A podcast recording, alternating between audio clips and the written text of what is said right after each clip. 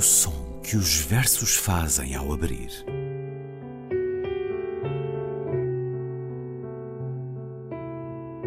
Se leio um livro e ele torna o meu corpo tão frio que fogo nenhum o pode aquecer, sei que isso é poesia. Emily Dickinson.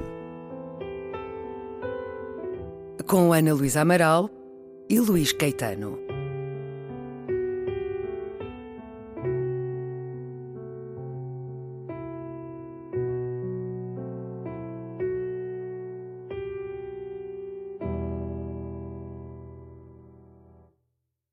Produção.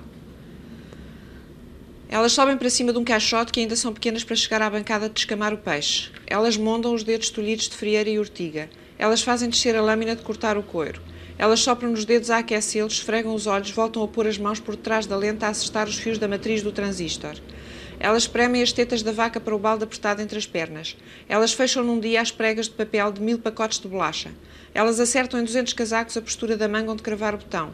Elas limpam o suor da testa com a manga e a foice rebrilha ao sol por cima da cabeça e da seara. Elas ouvem a matraca de dez tiares enquanto a peça cresce diante, o fio amandado de braço a braço aberto. Elas cortam os dedos nas 25 primeiras latas até calejar bem. Elas fazem a agulha passar para cá e lá em cruz na tela do tapete. Elas vigiam a última fiera de garrafas caladas à espera da sirene. Elas carregam o cesto de azeitona à cabeça já sem cantar até que o sol se ponha. 7. Revolução. Elas fizeram greves de braços caídos. Elas brigaram em casa para ir ao sindicato e à junta. Elas gritaram à vizinha que era fascista. Elas souberam dizer salário igual e creches e cantinas. Elas vieram para a rua de encarnado. Elas foram pedir para ali uma estrada de alcatrão e canos de água. Elas gritaram muito. Elas encheram as ruas de cravos. Elas disseram à mãe e à sogra que isso era de antes. Elas trouxeram alento e sopa aos quartéis e à rua. Elas foram para as portas de armas com os filhos ao colo. Elas ouviram falar de uma grande mudança que ia entrar pelas casas. Elas choraram no cais agarradas aos filhos que vinham da guerra. Elas choraram a ver o pai agarrear com o filho. Elas tiveram medo e foram e não foram. Elas aprenderam a mexer nos livros de contas e nas alfaias das herdades abandonadas. Elas dobraram em quatro um papel que levava dentro uma cruzinha laboriosa. Elas sentaram-se a falar à roda de uma mesa a ver como podia ser sem os patrões. Elas levantaram o braço nas grandes assembleias. Elas costuraram bandeiras e bordaram a fio amarelo pequenas foices e martelos. Elas disseram à mãe: Segure-me aqui os cachopos, senhora, que a gente vai de caminhonete a Lisboa dizer-lhes como é. Elas vieram dos arrabaldes com o fogão à cabeça ocupar uma parte de casa fechada. Elas estenderam roupa a cantar com as armas que temos na mão. Elas diziam tu às pessoas com estudos e aos outros homens. Elas iam e não sabiam para onde, mas que iam. Elas acendem o lume, elas cortam o pão e aquecem o café esfriado. São elas que acordam pela manhã as bestas, os homens e as crianças adormecidas. Produção e revolução. Dois dos momentos de Revolução e Mulheres, de Cravo. Corria o ano de 1976. Escutamos a leitura de Maria Velho da Costa, que nasceu a 26 de junho de 1938 e nos deixou no último 23 de maio. Foi escritora, professora, leitora de português em Londres, adida cultural em Cabo Verde. Há oito anos disse que já chegava de escrita. Trabalho que sempre afirmou duro, a prosa de Maria Velho da Costa está cheia de poesia. Ana Luísa Amaral. Olá, Luís, está cheia de poesia, sim. No caso do romance português, é? ela é talvez aquela a quem melhor se pode aplicar aquela distinção que a nossa Emily Dickinson fazia quando dizia habito a possibilidade uma casa mais bela do que a prosa. Eu acho que em Maria Velho da Costa, de facto, é a possibilidade que ela habitava. Lembrei-me por aquilo que o Luís acabou de dizer.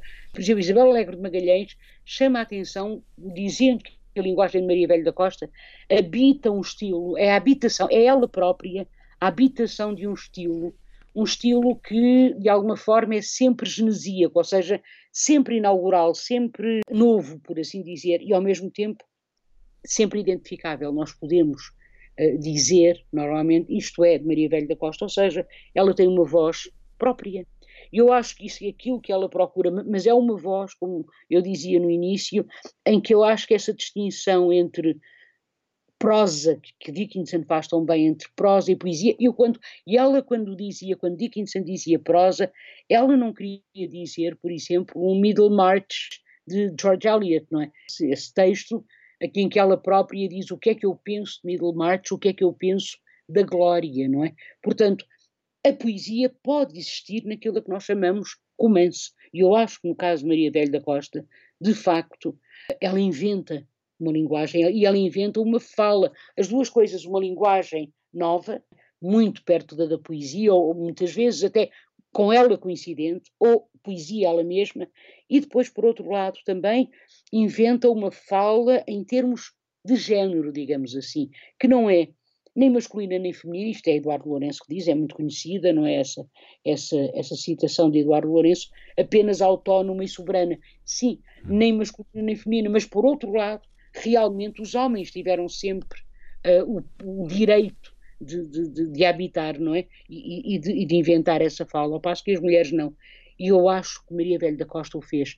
Ela fala neste belíssimo Revolução em Mulheres, não é? Neste belíssimo texto que se chama Revolução em Mulheres, não é? Em, em, várias partes. Ela faz isto, por exemplo, em Casas Partas. Olha, quando ela, no dia em que ela morreu, eu, eu, eu era muito amiga dela, não é? Como o Luís sabe, e, enfim, foi uma perda enorme para a literatura, uma perda enorme. Ana Luísa Amaral trabalhou uh, as novas cartas portuguesas, essa marca que as Três Marias é. deixaram na história portuguesa, na história de confronto com a ditadura. Como é que foi a vossa relação uh, quando a Ana Luísa trabalhou essa edição das novas cartas? Olha, Luís, é assim, eu já conhecia a Maria Velho da Costa antes, não é? Portanto, já era, já, tinha, já era amiga dela eu conheci a Maria Velho da Costa através da Isabela Lego Magalhães. Foi muito mais tarde que eu comecei a bastante mais tarde, em Novas Cartas Portuguesas. Mas eu já a conhecia e devo dizer que para Maria Velho da Costa ela tinha aquela relação um pouco complexa, para não dizer complicada, com Novas Cartas Portuguesas. Um lado ela, ela de vez em quando dizia-me assim, Ana Luísa, realmente, ela tinha aquela voz assim, não é? Realmente é um grande livro, dizia, realmente um grande livro e depois às vezes dizia, ah pá, tenho lá paciência para as novas cartas. Ela exortava a que se olhasse o literário do livro para mais do que o histórico. Sim. Sim, sim, mas ela reconhecia que era um grande livro, pois, porque realmente, uma vez, olha, quando saiu a edição anotada das novas cartas, em 2010, se não me engano, não é? Pela Dom Quixote, eu fui entrevistada para a televisão e uma das coisas que o entrevistador me disse foi a Bíblia do feminismo. Eu disse, pelo amor de Deus, mas que Bíblia do feminismo? Quer dizer, percebe, é, é, é que a questão do feminismo era continuamente ligada e só Ora, as novas cartas portuguesas vão muito para lá disso. E a Maria Velho da Costa sabia-o e reconhecia-o, e reconhecia-o. Aliás, ela, eu já disse isto uh, no outro lado, ela deu uma entrevista, eu disse na televisão, não é? Ela deu uma entrevista, foi a última entrevista, Luís, que ela deu, uh, nunca mais deu nenhuma, não, não deu mais nenhuma, e deu uma entrevista à Luísa Sequeira e à Luísa Marinho, que fizeram um documentário maravilhoso com Maria Velho da Costa, Maria Teresa Horta e Maria Isabel Garrendo, esse documentário não está pronto, ou melhor, elas fizeram três entrevistas, aí elas devem durar para umas 5, 6 horas, sabe, hum. cada uma. É um, é, um, é um material, Luís, absolutamente valiosíssimo, sabe, um, um material precioso. Que ainda não está disponível ao grande público. É, é, o costume, não é? Não há verba e tal hum. para fazer o pronto. É preciso pedir à televisão se cede direitos, porque é preciso, são precisas algumas imagens de arquivo, etc. Enfim, pronto. O que é certo é que ainda não está pronto. Mas ela deu essa entrevista e foi, foi maravilhoso, porque eu contei isto também na televisão, porque nós fumávamos, eu fumo imenso, não é? Eu fumava imenso, agora já não. Deixei de fumar há um ano e meio, mas na altura fumava imenso e ela também, sempre fumou imenso. Então as duas a fumarmos e a conversarmos. Uh, para aí de meia, meia hora, o cameraman tinha que abrir a porta e limpar a lente. Aquela sala, sabe? Parecia que estávamos, de facto, no inferno, sabe? E não sei se ou não ferro. Mas ela sabia muito bem que as novas cartas eram um grande livro. Um, mas o que eu estava a dizer há bocadinho, não é? Gostava, gostava de exemplificar com um, um passo de Casas Pardas, que é, para mim, é das coisas mais bonitas que eu conheço e se calhar eu li. Vamos ouvir, pode... vamos ouvir. Eu quero dizer que os vossos altos edifícios e saber são lindos como o mirante de Deus. Eu quero dizer que só são belos os primores da minha rudeza, se vierdes comigo ao que nela me mantém. Que não me vale ser visitada de olhos afagadeiros e saudosos de quem nunca foi, Mostra-me a tua vida e a disposição cotidiana dos teus gestos. que limpas, que rasgas, que montas pedra sobre pedra ou literalmente despejas, quem te esfregou a roupa do corpo, que moição de rins sofres, que peso te derreia. Deleita-te e louva a massageza e muito complexa herança dos enfeites, alfaias, traças do costume e penas laborais, contos e ditos, mas enterra a tua fala num corpo que saiba do que dizes. E dá-me esse modo como discorres da história dos bens, da perfeição dos sentidos, dos amores lentos, da paragem dos céus e fluxo das águas com todos os seus nomes. Ah, que eu possa saber de mim, sabendo das coisas. Se isto não é poesia. Isto é esmagador de belo. É já a última casa, a casa da Elvira, que é, que é criada, não é? No livro. Portanto, isto é, isto é uma das falas da, uh, na, da Casa de Elvira, depois também em Casas Pardas, esta coisa absolutamente descasca hoje uma batata em meu nome, sabendo que não lhe chamarei nunca tubérculo, seja esse o teu primeiro exercício de igualdade entre os humanos.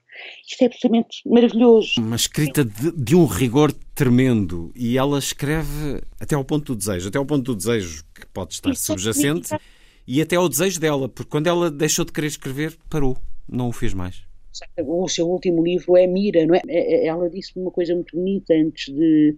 Eh, na altura em que estava a escrever Mira, que foi. Eh, que eh, disse-me: estão a chegar-me as personagens. Ou seja, isto é lindíssimo, porque de onde é que as personagens chegam? Ela disse: eu tinha que matar a Mira no fim. Não havia outra alternativa, ela tinha que morrer. É, não, é, não, é só, claro, Maria Velho da Costa que diz isto, eu já falei com a Olivia Jorge, ela já me disse coisas muito parecidas, mas esta ideia de que as personagens estão a chegar, não é? E a chegar-me, eu estou a ser visitada por elas, não é? Então, normalmente é isto que se, é isto que se diz também da poesia, uma, uma espécie de visitação, não é? Uhum. Mas estas, estes certos que nós lemos, Luís falou em desejo, Luís falou em rigor, e eu estou a pensar num, num livro de poemas, sim, isso é, são poemas, chama-se Corpo Verde, e é de 1979, e que, que de alguma maneira eh, tem a ver, eh, quer dizer, dialoga claramente com o Cântico dos Cânticos. Se eventualmente alguém estiver interessado, eh, basta procurar, basta pôr Daniel Floquet, F-L-O-Q, quando o ET, e depois, e depois Corpo Verde, basta isto, Corpo Verde, Maria Velha da Costa, e vai lá ter. Pronto. Porque ele escreveu um belíssimo ensaio sobre uh, Júlio, porque Corpo Verde é uma espécie de plaquete, é? tem, os, tem versos a Maria Velha da Costa e uh, ilustrações belíssimas, belíssimas de Júlio Pomar, coisas fantásticas, portanto, e o trabalho dele é em torno disto. Então, o diálogo com o Cântico dos Cânticos, é claro, existe ali, uh, uh, para já é a epígrafe do Cântico dos Cânticos, uh, é como se o Cântico dos Cânticos ocupasse ali, de facto, uma, um, uma, uma, posição fortíssima, mas repare o que se diz num dos versos, a tua saliva vestiu-me de branco o dentro do corpo, ou que o meu irmão me beije e se beije no meu beiço, como se fôramos a flor de outra justiça. Isto é tão bonito porque é como se fosse impossível haver desejo, haver amor, haver erotismo sem igualdade e sem justiça. O amor e a paixão não é, passam também por, pelo direito à igualdade, pelo direito à diferença, pela reciprocidade. E não é por acaso que Corpo Verde é publicado em 79, tem pouquinhos anos logo a seguir ou ao 25 de Abril. Eu só queria terminar com, com, com este verso, Luís, agarra ao meu cabelo que eu te arredondo o mundo e me concitas, Maria Velha da Costa por vezes tem estes termos, não é? São um pouco, um pouco inusitados, concitas quer dizer convidas, instigas, seduzes pela tua mão aos outros continentes, mares, irmãos. Agarra ao meu cabelo que eu te arredondo o mundo. Isto é extraordinário, que eu te arredondo o mundo e me concitas pela tua mão aos outros continentes, mares irmãos. E, e eu acho que isto é poesia, de facto, sim. Por isso é que estava aqui. Independentemente do género, em que possamos ler Maria Velha da Costa. Há sempre um encontro poético nesta obra que ficou, apesar da autora nos ter deixado no último dia 23 de maio. Ana Luísa, até para a semana. Até para a semana, Luís.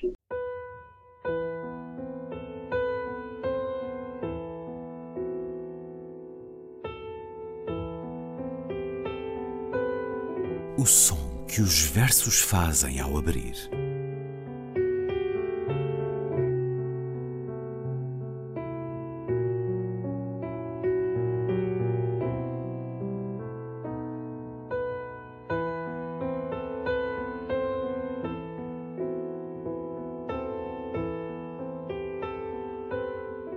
Com Ana Luísa Amaral e Luís Caetano.